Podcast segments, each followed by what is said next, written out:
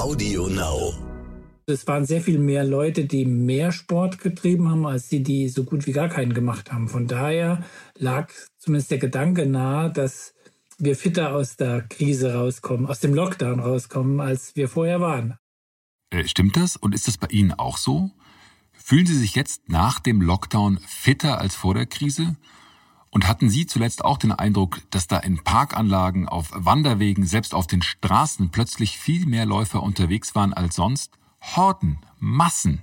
Ich zumindest hatte das Gefühl, dass ganz Deutschland rennt. Wer ist da eigentlich genau unterwegs? Sind das jetzt die Anfänger oder sind das die Profis? Und wie baut das Laufen unseren Corona-Stress genau ab, also im Gehirn? Darüber spreche ich heute mit dem Sportpsychologen Oliver Stoll. Der war nämlich an einer Studie beteiligt, in der über 20.000 Probanden gefragt wurden. Wie sieht's bei euch aus mit Sport während Corona? Und ich spreche mit Stoll ganz serviceorientiert darüber, wie wir, die jetzt ein paar Lockdown-Pfunde loswerden wollen und vielleicht auch müssen, am besten mit Sport anfangen können. Wir und Corona. Die wichtigsten Informationen zum Virus. Nachrichten, Experten, Leben im Alltag. Und damit herzlich willkommen zu Wir und Corona, dem Podcast von Stern und RTL. Schön, dass Sie dabei sind oder sogar vielleicht wieder dabei sind. Mein Name ist Florian Güsken und ich darf Sie hier in der nächsten halben Stunde begleiten. Apropos begleiten. Für diese Folge unseres Podcasts haben wir wieder einen Sponsor, einen Werbepartner gewinnen können, nämlich die Deutsche Bahn. Darüber freuen wir uns natürlich und von diesem Partner gibt es jetzt auch gleich ein paar Informationen. Wir tun alles, damit Sie, unsere Kunden, sicher reisen können, verspricht die Bahn nämlich und will damit klar machen. Liebe Leute, Gäste, Reisende, wir verstehen, dass ihr euch jetzt fragt, wie sicher ist es, jetzt wieder in einen Zug zu steigen, in einen ICE vielleicht. Was muss ich beim Reisen beachten? Bin ich im ICE oder im IC trotz Corona sicher? Die von der Bahn sagen, wir verstehen eure Sorgen und wir nehmen sie ernst. Klar. Und wir versprechen euch, wir tun alles, um eure Zugfahrten möglichst sicher zu machen. Viele von uns sind in normalen Zeiten ja oft mit dem Zug unterwegs, pendeln vielleicht mit dem ICE etwa zwischen Hamburg und Berlin oder sogar zwischen München und Berlin. Andere fahren privat quer durchs ganze Land. Deshalb geht uns eigentlich alle an, was die Bahn jetzt konkret unternimmt in Sachen Sicherheit. Dazu gibt es später weitere Infos. So, und jetzt freue ich mich sehr, wieder mit Dr. Michael Wönning sprechen zu können, unserem Experten für alle medizinischen Fragen. Als Chefarzt leitet Dr. Wönning das Zentrum für Notfall- und Akutmedizin des Marienkrankenhauses in Hamburg. Und ich habe mich nach der ganzen Diskussion der vergangenen Woche um den Virologen Christian Drosten und um die Attacken der Bildzeitung gefragt, wo kriegt eigentlich so ein Chefarzt, der ja täglich wichtige, zum Teil überlebenswichtige Entscheidungen treffen muss, aktuelle verlässliche Informationen über das Virus her. Hallo, Herr Dr. Wünning. Moin, Herr Güsken.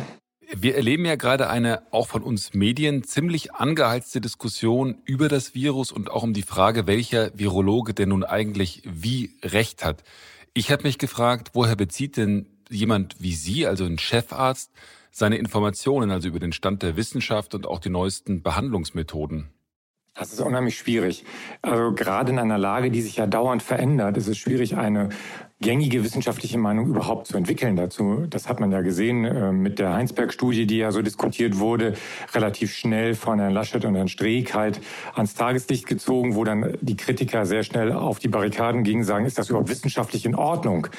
Ich glaube, es ist ein großes Problem im Augenblick, Wissenschaft zu machen in einer Lage, die sich dauernd verändert.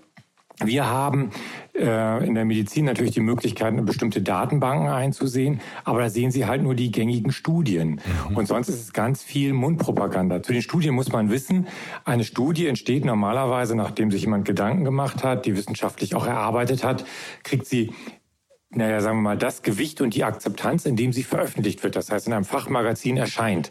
Bevor das passiert, muss sie aber durch eine. Da gehört immer so eine Peer Review genau, genau dazu. Das muss. Genau, das ist eine Peer Review. Da kann jetzt vielleicht der Hörer noch nichts direkt mit anfangen. Das heißt, es äh, wird eingereicht und anonymisiert von einer unabhängigen Gutachtergruppe begutachtet, ob die Methoden, die man da angewendet hat, überhaupt dem Stand der Wissenschaft genügen und ob das Ganze logisch ist. Und gegebenenfalls muss man auch nochmal nacharbeiten. Und dieses Peer-Review-System, das Sie gerade ansprachen, das dauert natürlich eine gewisse Zeit. Und diese Zeit hat man in einer Pandemielage gar nicht. Es gibt durchaus Studien, die jetzt gerade eingereicht werden, die Daten aufgreifen vom Anfang der Pandemie.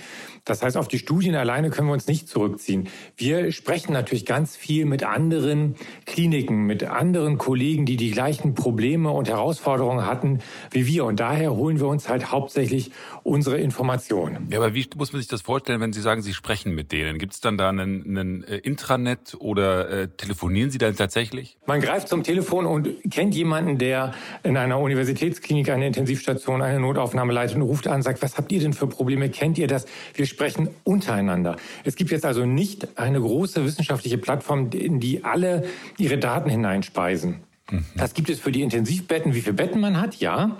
Und wie belegt die sind, aber zum Austausch von wissenschaftlichen äh, Ergebnissen gab es das in dieser Schnelle allumfassend halt noch nicht. Und jetzt können Sie sich ja vorstellen, wenn wir schon das Problem haben zu gucken, wie ist die Übersicht, wie ist denn das eigentlich, Sie haben das mit den Virologen sehr schön ähm, dargestellt, für den, den Bürger draußen. Es gab, glaube ich, kaum eine Situation, die ich mir so in den letzten Jahren vorstellen konnte, wo ein Thema so allumfassend die Medien und das Internet vor allem ähm, dominiert haben. Und da kann man natürlich, der eine sagt, es kommt keine zweite Welle, der zweite sagt, hortet, es kommt eine zweite Welle, der dritte sagt, das Ganze ist sowieso eine Verschwörungstheorie. Wo soll sich der normale Verbraucher denn überhaupt noch orientieren? Und ich glaube, das ist das Schwierige, wenn es entgegengesetzte Richtungen gibt. Genauso wie es entgegengesetzte Richtungen im Augenblick in der Interpretation dieser Studien gibt, wenn man sich schon mal geeinigt hat. Am Anfang gab es eine klare Diktion und Linie durch die Bundesregierung. Das habe ich für absolut richtig gehalten und finde es auch noch immer den einzig gangbaren Weg. Und jetzt fangen wir halt an, im Föderalismus genau diese wissenschaftlichen Ergebnisse unterschiedlich zu diskutieren. Da gibt es Bundesländer, die sagen, na ja, die ähm, Ansteckungsgefahr ist jetzt so weit runtergegangen, der R-Faktor ist so weit runter, Abstand brauchen wir gar nicht mehr ab Mitte des Monats. Und es gibt andere Bundesländer, die sagen, na ja, wir haben hier vielleicht eine andere Situation. Wir möchten diesen Abstand noch halten. Wo soll sich denn der Bürger da dann noch orientieren? Aber jetzt mal gegengefragt, ist es nicht geil eigentlich in einem Land zu leben, wo man sagt, man diskutiert auch über die wissenschaftlichen Methoden? Also ich meine, das, das Beispiel momentan ist ja Christian Drosten. Der muss das rechtfertigen, der muss auch erklären, wie Wissenschaft arbeitet und so weiter und so fort. Ist das jetzt nicht eigentlich auch tatsächlich ein Durchbruch, wenn man sagt, in einem ganzen Land wird darüber diskutiert, wie funktioniert Wissenschaft eigentlich, wie wird da Erkenntnis gewonnen und so weiter und so fort. Ich finde das eigentlich ziemlich erstaunlich, wie das trotz dem ganzen Geklimper drumherum hier funktioniert. Also im Gegensatz beispielsweise zu den USA. Jawohl, also das ist schon richtig.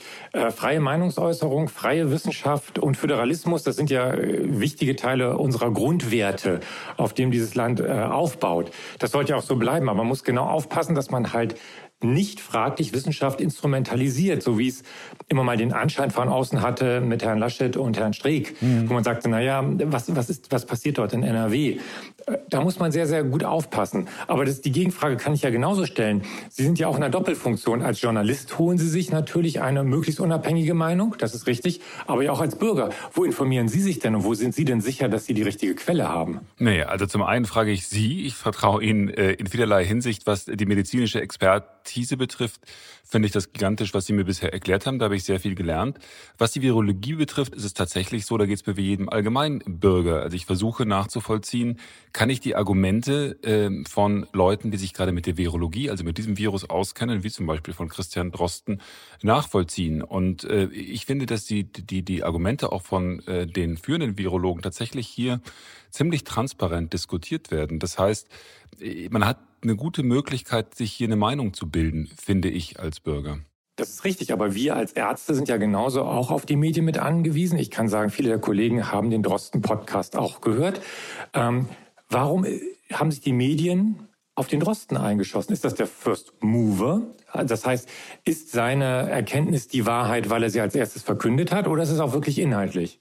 Ich glaube, das Interessante daran ist, dass ähm, Drosten seine Meinung und auch seine, seine Expertise ja auch immer wieder in Frage stellt. Und letzten Endes hat er glaube ich, vielen Leuten eine Methode beigebracht. Und die Methode liegt darin, dass man sagt, in dem Augenblick, in dem ich Informationen habe, die meinem bisherigen Kenntnisstand widerspricht, ändere ich möglicherweise meine Meinung.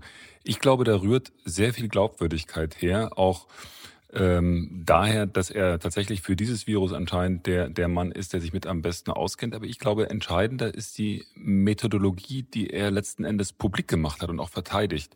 Das fand ich schon ziemlich beeindruckend. Aber es ist schon eine große Art von Persönlichkeit, ob man einer Person glaubt. Und diese Glaubwürdigkeit, die er dann rüberbringt in dem Wissen, haben sie bei anderen Internetquellen nicht. Wenn der Bürger ins Netz hineingeht und Covid-19 googelt, hat er überhaupt keine Orientierung, welche Inhalte geprüft sind, wissenschaftlich geprüft sind, welche nur rezitiert sind, wo die Quellen herkommen. Und die Freiheit, die uns das Internet normalerweise gibt, das ist genauso diese Gefahr, um eine Radikalisierung einer Anti-Covid-Bewegung im Augenblick voranzutreiben, um die ganzen Verschwörungstheorien zu untermauern. Das heißt, in unserer Freiheit liegt natürlich auch eine große Gefahr in einer solchen Situation einer weltumspannenden Pandemie. Das stimmt absolut. Und ich finde, wir sollten genau diesen Punkt, was Freiheit bedeutet in so einer Situation, unbedingt weiter diskutieren. Ich meine, wir können, können, man könnte da stundenlang drüber diskutieren am Fall Facebook und Twitter momentan ähm, und auch an der Art und Weise, wie auch äh, die US-Regierung jetzt mit dem Verständnis von Freiheit gerade in Bezug auf die Social Media umgeht. Ähm, das ist hochinteressant. Ich glaube, das sollten wir vielleicht in einem separaten Gespräch dann nochmal weiter ausführen. Ja, da würde ich mich sehr, sehr darüber freuen. In diesem Sinne freue ich mich auf das nächste Gespräch mit Ihnen, Herr Güsken. Ich wünsche Ihnen auf jeden Fall einen guten Start in die Woche. Bis zum nächsten Mal. Tschüss. Bis dann. Tschüss.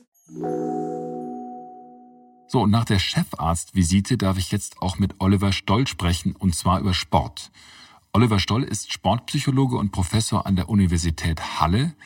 Er berät und hat viele Spitzensportler beraten und kennt sich vor allem aber aus mit allen Höhen und auch den Tiefen des Joggens. Hallo, Herr Professor Stoll. Hallo, Herr Güsken. Sie haben ja kürzlich gesagt, Deutschland wird fitter aus dieser Krise kommen. Das klingt ja mal super. Wie kommen Sie denn zu dieser Einschätzung? Hm, wir haben ein bisschen Forschung dazu gemacht. Äh, mein Kollege Professor Ralf Brandt von der Universität Potsdam hat äh, günstigerweise die gute Idee gehabt, als wir in den Lockdown gegangen sind, ähm, eine Studie anzuregen, die mittlerweile auch ganz schön Wellen schlägt, weil sie sehr viele Probanden hat, weltweit, international angelegt war. Wir haben also über 23.000 Probanden mittlerweile dabei gehabt, die im Lockdown waren und wir haben nach Sportaktivität gefragt und wir haben auch nach Wohlbefinden gefragt und auch noch andere Aspekte abgefragt, sowas wie ähm, Entzugssymptome, wenn man nicht laufen kann zum Beispiel. Und als wir die ähm, ersten Ergebnisse drin hatten, also vor allen Dingen auch aus Deutschland, haben wir feststellen können, dass diejenigen, die vor dem Lockdown wenig Sport gemacht haben, also einmal die Woche oder weniger im Schnitt, dass die sogar noch weniger Sport gemacht haben im Lockdown. Aber diejenigen, die zwei bis dreimal die Woche Sport gemacht haben oder mehr, dass die dann sogar noch zugelegt haben, äh, was ihren Sportumfang betraf. Und ähm, das waren, also es waren sehr viel mehr Leute, die mehr Sport getrieben haben, als die, die so gut wie gar keinen gemacht haben. Von daher lag zumindest der Gedanke nahe, dass wir fitter aus der Krise rauskommen, aus dem Lockdown rauskommen, als wir vorher waren. Also es war die Idee, die dahinter steckte. Das ist ja in vielerlei Hinsicht wahnsinnig spannend, was Sie da erzählen. Und zwar zum einen, äh, ich habe so den Eindruck, dass, also wenn man sich die, die Laufstrecken anguckt, da sind jetzt wahnsinnig viele Leute unterwegs. Und ich dachte eigentlich immer, dass das jetzt Leute sind, die neu anfangen zu joggen und Anfänger sind. Das äh, findet sich ja quasi in der Studie nicht wieder, oder? Nein, nicht unbedingt. Wir haben, äh, was wir festgestellt haben, ist, dass diejenigen, die zum Beispiel Sportspiele betreiben, Fußball, Volleyball, Handball oder Schwimmer, die halt ihre Sportart, weil die Infrastruktur zu war, nicht machen konnten, dass die dann eben auf das einfachste der Welt umgestiegen sind, was ja auch erlaubt war in der Lockdown-Phase, nämlich alleine rauszugehen und zu joggen. Das ist einfach das Einfachste, was man machen kann. Die haben dann so die Grundfitness hochgehalten sozusagen, damit sie dann, wenn dann die Infrastruktur wieder da ist, nicht wieder komplett bei Null anfangen müssen. Also es wird jetzt viel, viel mehr gejoggt von Leuten, die vorher nicht gejoggt haben, als, als vorher. Das stimmt schlicht so, nach, zumindest nach Ihren Daten nicht. Genau, unseren Daten zufolge stimmt das eher nicht. Aha, interessant. Korrekt. Jetzt, äh, jetzt schmeißen Sie so ein bisschen meine ganze Fragerunde durcheinander, weil ich wollte jetzt als nächstes eigentlich fragen, äh, weil mich natürlich interessiert, also ich sehe, wie gesagt, einen Haufen Leute beim Laufen und beim Rennen und dachte mir, laufen die jetzt alle von der Krise davon und wie hilft ja eigentlich Sport, tatsächlich diese, diese Krise aus dem Kopf zu kriegen? Aber das trifft ja dann auch auf Leute zu, die vorher schon viel Sport gemacht haben. Also wie absolut. Was macht das denn mhm. mit unserem Kopf, wenn ich da jetzt durch die Gegend laufe und ähm, mich verausgabe? Mhm.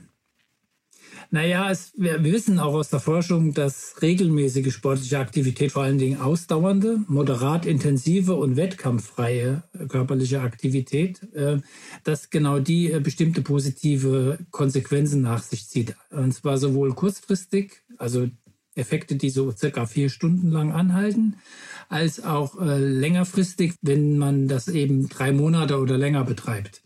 Also die kurzfristigen Effekte, die sehr gut nachgewiesen sind, äh, wenn man eine halbe Stunde oder länger moderat intensiv joggt zum Beispiel, das kennen Sie, glaube ich, alle. Das, während des Laufens tut es vielleicht auch manchmal weh und ist anstrengend, aber wenn man dann im Ziel ist oder zu Hause ist und so weiter, dann stellt sich Wohlbefinden ein, also eine positive Stimmung insgesamt betrachtet. Und diese kurzfristigen Stimmungssteigerungen, Stimmungsveränderungen, die wissen wir, halten circa vier Stunden an. Ähm, wenn man das jetzt länger als drei Monate aufrechterhalten kann, also die Joggerei oder die Sporttreiberei oder was auch immer man gemacht hat, dann hat das auch zur Folge, dass sich sowas wie unsere Einstellung zu unserem Körper und unseren sportlichen Fähigkeiten verbessert. Also was? wir kriegen dann eine bessere Einstellung zu uns. Wir finden uns hübscher, attraktiver. Wir haben mehr Vertrauen in unsere körperlichen Fähigkeiten. Das ist ja klar. Wenn ich, wenn ich drei Monate laufe, dann bin ich nicht mehr so fett wie vorher. Ist das das Entscheidende? Absolut. Aber nicht nur objektiv, sondern auch in unserem Kopf. Also das ist auch eine subjektive Geschichte dann, also die wir dann auch äh, in unserem Geist äh, sozusagen ganz bewusst wahrnehmen. Also unsere Sicht auf uns selbst, auf unseren Körper und auf unsere Fähigkeiten die verändert sich hin zum Positiven. Sind das dann diese berühmten Botenstoffe, also die Glückshormone, die Endorphine, die das Ganze auslösen? Oder was ist, was passiert da bei mir im Gehirn? Ähm, also diese Neurotransmitter-Theorie ist, ist nicht wirklich empirisch haltbar heutzutage, dass Endorphine was damit zu tun haben können. Mhm. Wir wissen aber seit 10, 12 Jahren, dass es noch ein anderes System gibt in unserem Körper, was so ähnlich funktioniert, nämlich die Endokannabinoide. Man hört es ja schon, Cannabis, ja, also steckt ja schon darin. äh, gibt es in der Tat, also das wissen wir auch noch nicht lange, dass wir so ein System haben, aber von denen vermuten wir eher, dass wenn überhaupt die äh, wirksam werden könnten in der Richtung, wie das immer von den Endorphinen vermutet wurde. Aber da stehen wir noch relativ am Anfang der Forschung. Aha, also la wir, laufen oder rauchen ist dann die Frage, oder? Äh. ja, gut. Aber dann eben dieses spezifische Zeug zum Rauchen. Ja. Normales Nikotin kommt da nicht hin. Aber ähm, es gibt noch einen zweiten Effekt, der diskutiert wird, also weil Sie ja fragten, was mhm. im Gehirn passiert. Und das betrifft insbesondere die intensiv sportliche körperliche Aktivität. Also wenn ich sehr intensiv unterwegs bin, sagen wir mal Puls 160 und höher, mhm. und das über einen längeren Zeitraum, dann wissen wir, der Mechanismus ist etwas kompliziert, ihn bis ins Detail zu erklären, aber die Main Message ist, wir wissen, dass dann der präfrontale Kortex herunterreguliert wird. Der präfrontale Kortex Klar. ist ein Hirnareal, ja, befindet sich direkt hinter der Stirn. Und jeder, der ein bisschen was von Hirnanatomie versteht, weiß auch, dass da genau das passiert, was wir ähm, Working Memory nennen. Also wir verarbeiten dort Informationen. Wir können dort Probleme lösen, mathematischer Art oder auch anderer Art. Also was auch immer äh, es gerade zu lösen gilt. Und wenn wir das aus welchem Grund auch immer herunterregulieren, dann können wir das nicht mehr. Ja. Und das heißt, wir können dann äh, eben nicht mehr grübeln, nachdenken. Aber das ist doch eigentlich ganz Probleme geil. Probleme lösen. Das ist doch eigentlich ja, ganz ziemlich gut. geil. Ja. Absolut. Äh. genau. Und das ist der Effekt, also der, der, der auch erklären kann, warum wir uns gut fühlen, wenn wir ähm, hochintensiv unterwegs sind. Aber das Problem ist, dass das irgendwann natürlich vorbei ist, weil dann unsere Kraft äh, nachlässt, gegebenenfalls übersäuern wir, wenn wir zu schnell unterwegs sind, dann kommen Schmerzen ins Spiel und immer wenn Schmerzen ins Spiel kommen, dann ist das vorbei mit Hypofrontalität, leider. Klar.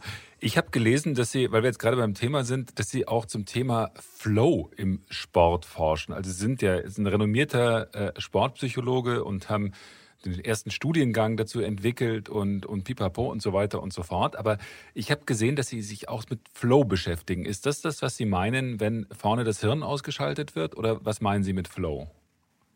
Genau, das ist also diese Theorie, das ist genau eine Theorie, die dieses Flow erleben, das im Hier und Jetzt sein, so dieses Verschmelzen mit der Gegend, in der ich gerade bin und dass ich also nicht mehr differenzieren kann zwischen meinem Körper und der Straße und dass ich die Zeit vergesse.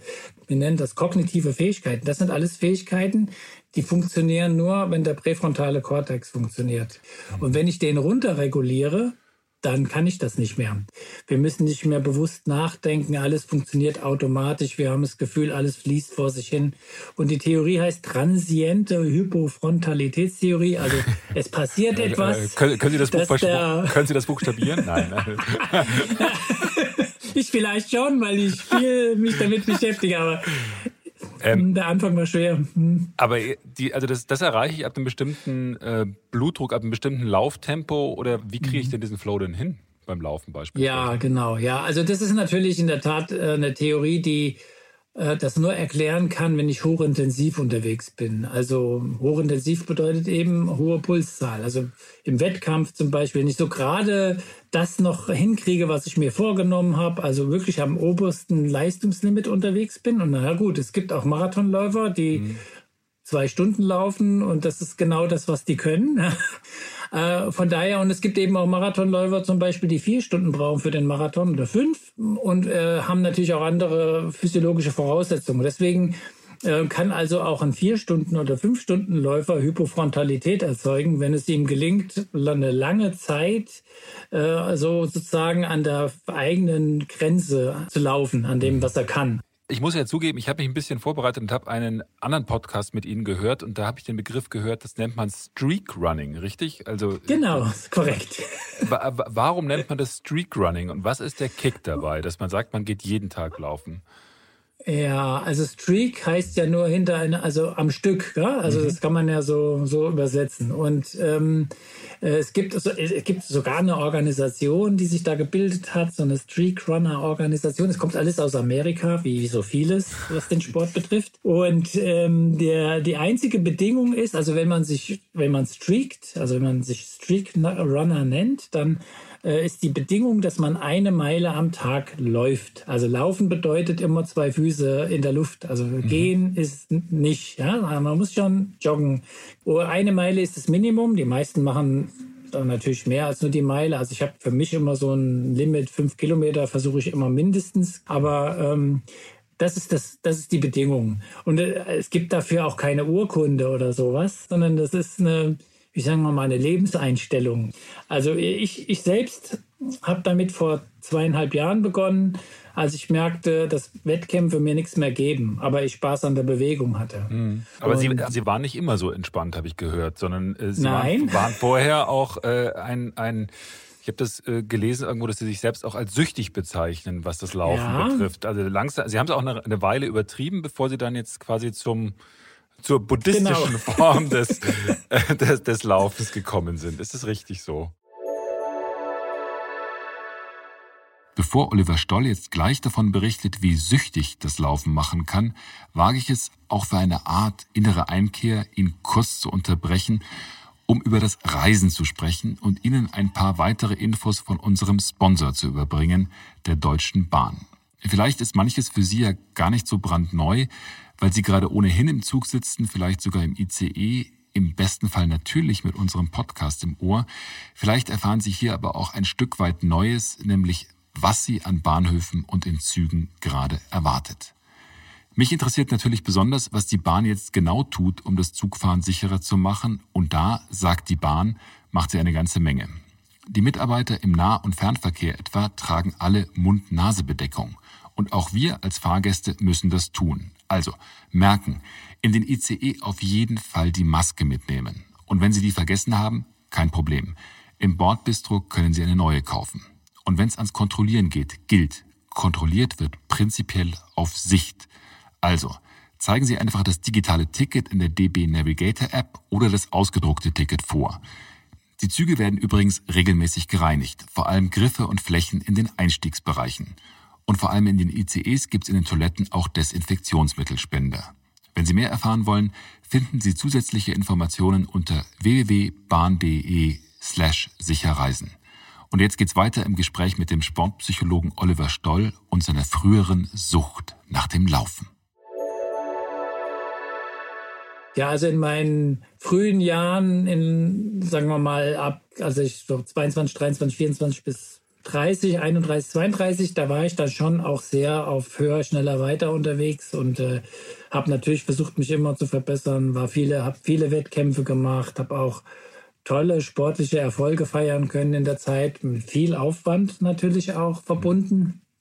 Und aber das hat mich irgendwann kaputt gemacht. Das muss ich zugeben im Nachhinein. Und ähm, was folgte, war eine Sportabstinenz von über 15 Jahren fast, weil ich psychisch das nicht mehr konnte. Also ich konnte nicht mehr dieses höher, schneller, weiter und dieses perfektionistische Streben danach, dieses komplett fokussiert sein und alles andere um mich vergessen und auch andere Verhaltensweisen, die dann damit einhergehen. Was, was, mein, was, was, meinen Sie denn zum Beispiel andere Verhaltensweisen? Weil das ist ja, das, also, das ist ja Suchtverhalten im Kern. Ne? Das, das ist Suchtverhalten, ja genau. Also man gibt dann einem Impuls nach, der in einem ist. Also ich bin dann eben gelaufen, auch nachts aufgestanden und los, weil ich diesen Druck loswerden musste, laufen zu müssen und habe also äh, dann auch, also vor allen Dingen war immer so ein Selbstoptimierungsgedanke da, der war eng damit verbunden.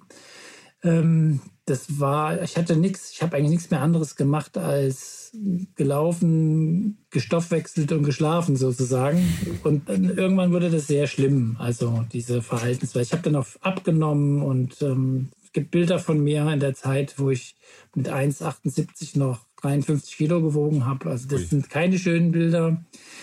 Auch keine, diese, an die Zeit erinnere ich mich auch ungern zurück. Ähm, schon gerne an die Erfolge, an die sportlichen, die ich damals erreicht habe, aber nicht mehr so stark an diese an diese, an diese Persönlichkeit, die ich damals war. Aber mich interessiert dabei auch, weil Sie beschäftigen sich ja auch wissenschaftlich, habe ich auch gelesen, mit Perfektionismus. Also das ist, genau. das ist ja genau das, was Sie da gerade beschrieben haben, dass man sagt, äh, schneller, höher, weiter und alles perfekt gemessen und pipapo. Wie machen Sie denn, ja. Was ist denn jetzt die Konsequenz daraus? Haben Sie dann kein, mhm. keine App dabei und kein Smartphone am Leib oder wie machen Sie das? Ja, als ich angefangen habe damit, habe ich in der Tat wirklich keine Uhr getragen oder gleichen mehr. Ich habe die Zeit nicht gemessen. Ich habe in der Tat habe ich mir aber äh, mittlerweile so ein Ding gekauft vor einem Jahr etwa und äh, habe schon auch gemerkt, dass dann schon wieder so mehr Interesse kam und das gepflegt, die Daten gepflegt hat und die Herzfrequenzen überprüft hat und geschaut hat. Und dann ist man ja auch in so einem sozialen Netzwerk unterwegs, wenn man so eine Uhr hat. Äh, egal, jetzt, ich will jetzt keine Werbung machen für einen bestimmten Anbieter. Ähm, das ist ja dann meistens mit einer, gekoppelt an irgendein Netzwerk und dann kann man schauen, was machen die anderen so. Also das birgt schon so die, ein bisschen die Gefahr, dass man da abrutschen kann in sowas wieder. Da gebe ich Ihnen absolut recht, aber ich habe das ganz gut unter Kontrolle, weil ich nicht mehr, also der Leistungsaspekt, also im Sinne von schneller, ähm, interessiert mich nicht mehr wirklich. Und das ist der entscheidende Unterschied. Also die Wettkämpfe fehlen mir auch nicht. Also ich laufe ja jetzt auch, bin ja jetzt auch in der ähm, Lockdown gelaufen, mhm. wo ganz viele nicht mehr gelaufen sind, weil sie sagten, ich weiß gar nicht, warum soll ich das machen. Mhm. Also mhm. die Wettkämpfe fallen alle aus. Es gibt keinen Wettkampf mehr dieses Jahr. Sie sind alle gecancelt. Und ja, denen fehlt dann da so ein bisschen die Motivation. Ja, die tun es dann doch noch, weil sie so eine Grundfitness erhalten wollen. Aber also in der Zeit hat man schon gemerkt, dass vielen Läuferinnen und Läufern die Motivation weggeflogen ist, weil sie geahnt haben, das wird nichts mehr dieses Jahr mit Wettkämpfen. Das wäre jetzt meine nächste Frage gewesen, auch was machen denn jetzt so Läufer? Sie haben sich ja beschäftigt auch stark mit wettkampforientierten Athleten. Ich glaube, Sie haben lange mit dem äh, mit dem äh, Schwimmteam auch der deutschen, dem deutschen äh, gearbeitet. Was mhm. macht man denn jetzt als Topsportler, der zur Olympia fährt, aber eben auch als leistungsorientierter Läufer, wenn plötzlich die Wettkämpfe wegfallen? Wie kriegt man denn da die Spannung wieder rein? Wie kriegt man die Motivation wieder rein? Wie sagt man, also ich pack's jetzt wieder? Ja, das ist in der Tat eine schwierige Phase gewesen. Für ganz viele Top-Athleten war das ganz schwer gewesen, als dann ähm, das mit Corona losging und auch mit dem Lockdown losging und äh, die nicht mehr trainieren konnten. Ähm, ich habe ja auch hier eine, in, ähm, eine Praxis in Leipzig, eine sportpsychologische, und äh, konnte da eben am Anfang sogar noch persönlich mit Athleten reden. Das hat sich dann auch verändert, viel auf digital, aber das war für die ganz schwer. Ähm, auch dann diese lange Hängepartie, Tokio oder nicht. Also das zog sich ja auch zwei, drei Wochen hin, bis dann da mal eine Entscheidung gefallen ist. Und ähm, diese Hängepartie hat die ziemlich, hat ziemlich viele ziemlich runtergezogen.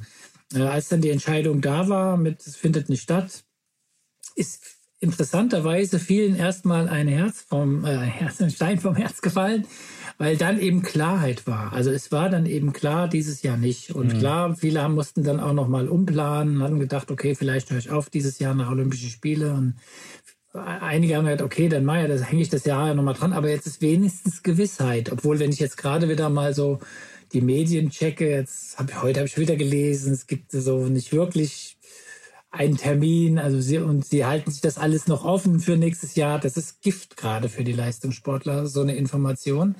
Aber was sollen sie machen? Ja? Was sagen Sie denen denn dann? Also wenn die zu Ihnen kommen und sagen, also äh, lieber Professor Stoll, helfen Sie mir doch, weil pff, bei mir ist die Luft raus. Mhm. Ich habe keine Ahnung, wie ich jetzt weitermachen soll.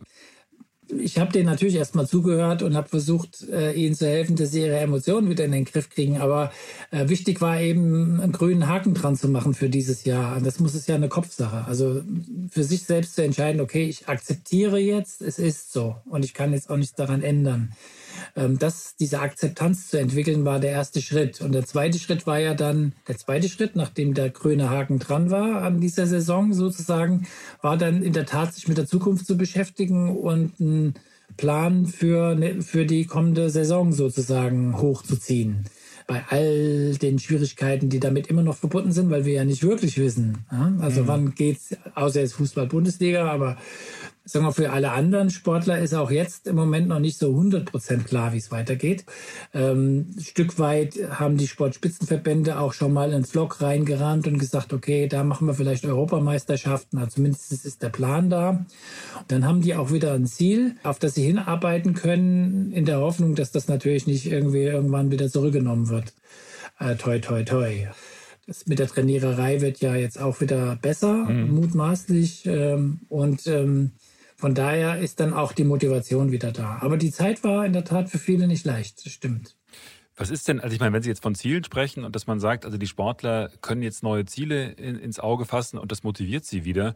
Was können wir denn so als Normalmenschen, die jetzt in dieser Krise stecken und vielleicht Probleme haben mit dem, mit dem Job oder auch mit dem, mit dem Geld und auch Zukunftsängste, was kann man, mhm. gibt es was, was man da lernen kann von Sportlern und auch Spitzensportlern, was jetzt, sagen wir mal, Fokussierung, vielleicht auch Zielsetzung betrifft? Mhm, also ähm, Leistungssportlerinnen und Sportler haben halt den ganz großen Vorteil, also die Leute, die sagen wir mal bis zu Olympischen Spielen schaffen, A, B, C Kaderstatus erreichen, die haben den großen Vorteil, dass sie in der Regel schon zehn Jahre harte Trainingsarbeit und äh, 10.000 Stunden Trainingsarbeit äh, äh, durchhaben, also mit all den Erfahrungen, die damit verbunden sind. Das heißt, Normalerweise gewinnen die natürlich auch nicht immer, logischerweise, äh, sondern äh, eigentlich verlieren Sportler häufiger, als dass sie gewinnen. Äh, das heißt, der Umgang mit Misserfolg äh, ist eigentlich etwas, was die eher gewohnt sind als wir, denke mhm. ich mal. Ähm, und über diese lange Jahre äh, Trainings- und Wettkampfarbeit, die die so haben, entwickeln die sowas, wir Psychologen nennen das Resilienz. Also Resilienz ist die Fähigkeit, sozusagen hinzufallen, ähm, sich den Mund abzuwischen, die Krone zu richten und weiterzumachen. Mhm. Also man müsste noch einen Schritt reinbauen, nämlich zu analysieren, warum hat es eigentlich nicht geklappt, dann die Krone richten und weitermachen. Das wäre zum Beispiel etwas, was wir von Leistungssportlern lernen können. Versuchen, nach vorne zu schauen, einen positiven Blick in die Zukunft zu entwickeln und dann eben aber auch daran zu, da dran zu bleiben. Das, das dürfte nichts Situatives sein. Also das mhm. sollte dann auch etwas sein, was ich dann sozusagen pflege, also in meinen Alltag einbinde. Und das ist völlig unabhängig davon, ob das Sport oder Beruf oder irgendwelche anderen Geschichten sind, die mir wichtig sind. Mhm. Das ist natürlich schwer in einer echten Lockdown-Phase, wo gar nichts geht und wo alles eigentlich gegen Null tendiert und Geldprobleme noch dazukommen und, und, und. Aber ähm, wir brauchen das, wir brauchen Ziele. Wenn, also wir wollen uns verwirklichen. Das ist, glaube ich, in uns angelegt. Und ähm, das geht allerdings nur, wenn ich auch so eine positive Grundhaltung entwickle zu, zur Zukunft. Mhm. Jetzt habe ich gesehen, Sie sind ja beim, mit manchen Forschungsthemen wirklich momentan voll drauf auf der 12, was gerade die Aktualität betrifft. Also Sie beschäftigen sich beispielsweise auch mit Mannschaftskohäsion, also im Sport. Also das ist, wenn ich das richtig verstehe, die Frage, wie Mannschaften im Zweifelsfall zusammenhalten. Und jetzt macht die Krise, genau. Was macht die Krise denn jetzt mit Mannschaften, die jetzt über Monate hinweg nicht gemeinsam trainieren können, denen auch der gemeinsame Wettkampf, also der gemeinsame Gegner in dem Fall dann fehlt? Was würden Sie denn da jetzt Trainern ganz konkret empfehlen? Was sollen die tun, um ihre, so dieses Teambuilding zu machen? Ja, das ist auch ein Fass ohne Boden, das äh, der Bereich. Äh, ich wünschte, ich wünschte, ich könnte jetzt hier brillieren mit einer neuen Studie, die im Lockdown stattfindet, habe ich nicht. ja, nee, ähm, ich habe in der Tat Kohäsionsforschung, also Mannschaftszusammenhaltsforschung äh, gemacht in den 2007er, 8er, 9er, 10er Jahre. Ähm, in der Tat, es ist ein großes Thema und es wäre total cool gewesen, wenn irgendjemand jetzt hier hätte dort Kohäsionsforschung gemacht in der Lockdown-Phase. Also man, äh, Mannschaftszusammenhalt besteht im Wesentlichen aus zwei Aspekten. Ne? Also Menschen bleiben in der Mannschaft deswegen zusammen, entweder weil sie ein gemeinsames Ziel hat. Das heißt, dass individuelle Ziele und Mannschaftsziele passend sind. Das ist immer eine gute Voraussetzung dafür, dass eben auch so was wie eine emotionale Bindung an der Mannschaft mhm. ähm, stattfindet. Oder aber der andere Teil der Kohäsion nennen wir Sozialkohäsion. Das ist so diese elf Freunde müsst ihr sein Geschichte. Also mhm. ich bin deswegen Teil dieser Mannschaft oder äh, weil eben die Leute so cool sind und ich mit denen abends weggehen kann und mich gut verstehe und wir zusammen feiern können und so weiter. Also dieser soziale Aspekt. Und ähm, was wir auch wissen aus der Forschung ist, dass wenn es um Leistung geht, also um sportliche Leistung, ist dieser aufgabenorientierte Zusammenhalt sehr viel wichtiger als der sozial äh, orientierte. Das sehen wir auch bei Profimannschaften. Ich meine, wir haben tolle äh, Fußballmannschaften, keine Ahnung, ob, egal ob das Bayern, München, Dortmund oder Leipzig ist. Die arbeiten halt zusammen, haben auch ein Ziel mutmaßlich, hoffentlich gemeinsam entwickelt. Und das heißt aber nicht, dass die jeden Abend miteinander Bier trinken gehen. Also muss nicht sein. Also die verfolgen dieses gemeinsame Ziel und das macht sie stark und das bindet sie auch einander, aneinander. Ein Aspekt ist aber trotz alledem, und der könnte in der Corona-Zeit, wenn man ihn gepflegt hat, bedeutsam gewesen sein. Mhm. Ähm, wenn man also in der Lage war, trotzdem Kontakt miteinander zu halten, wie auch immer der ausgesehen haben mag, dann kann das schon dazu beigetragen haben, dass die Kohäsion nicht komplett in den Keller gegangen ist, weil die Ziele sind ja erstmal weggeflogen, mhm. sozusagen. Also außer jetzt bei Fußball-Bundesliga. Aber das war ja auch nicht klar, ob das jetzt naja, von Anfang ich, an war das nicht klar. Naja, ich finde es total spannend, was jetzt in der Fußball-Bundesliga passiert, weil äh, wenn Sie sagen, also ich meine, an sich sind es ja millionenschwere Unternehmer, jeder von denen, die an sich gemeinsame Ziele haben, die schweißen die zusammen. Und jetzt sind die in den entsprechenden Trainingslagern und um den Hygienebedingungen der DFL zu entsprechen, müssen die jetzt Wochen, vielleicht sogar Monate lang da aufeinander hängen. Vielleicht äh, trägt es jetzt zum Teambuilding durchaus bei, wenn die eigentlich nicht mehr raus können, oder? das ist korrekt. Also es ist bestimmt nicht leicht. Also klar, also die sind ja auch beschnitten in ihrer Freiheit und so weiter, sehen gegeben. Ich weiß es ja nicht 100 Prozent genau, wie es funktioniert, ob die raus dürfen oder mhm. nicht, ob die ihre Familien sehen dürfen oder nicht.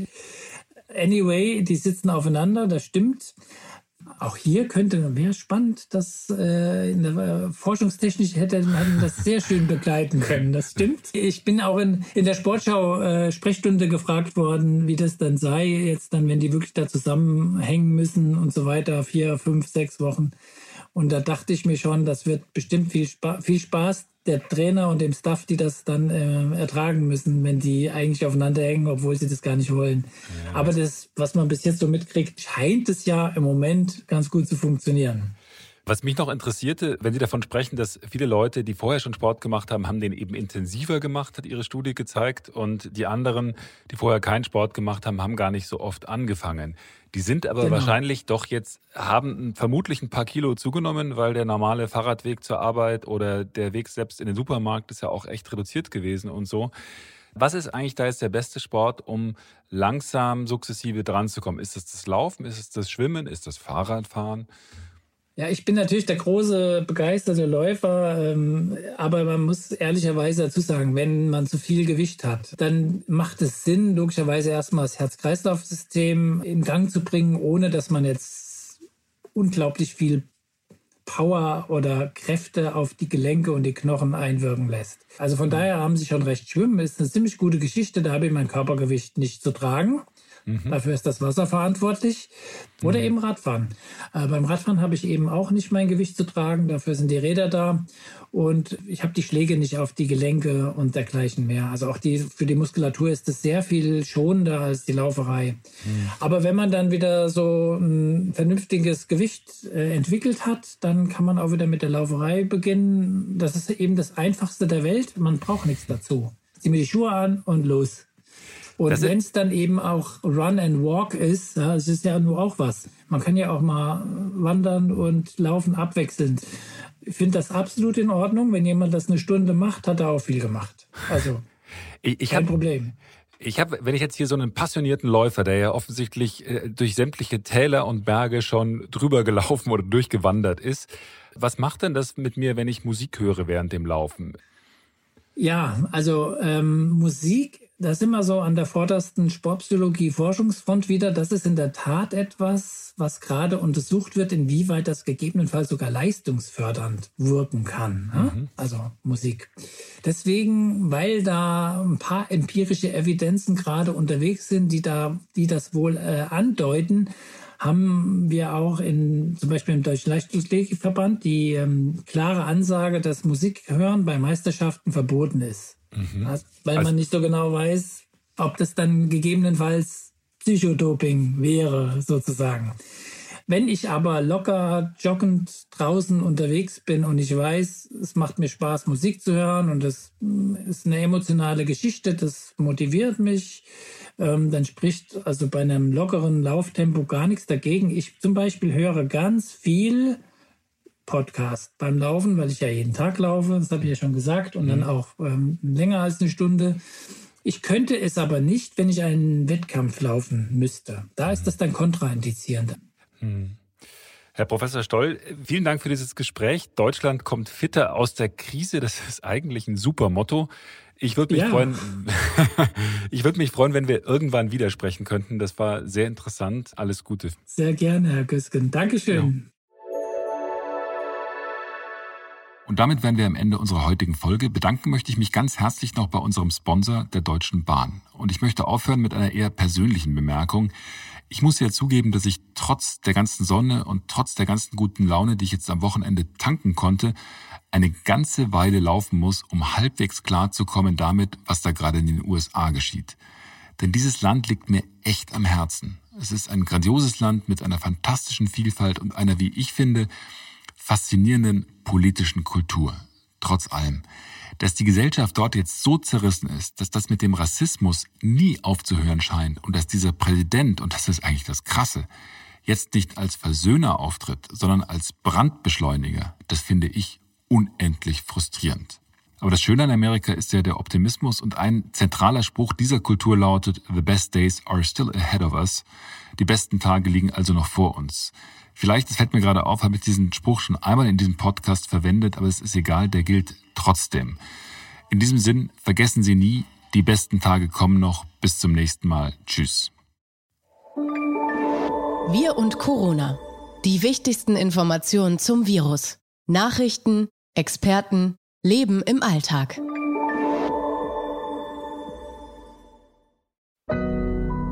Audio Now.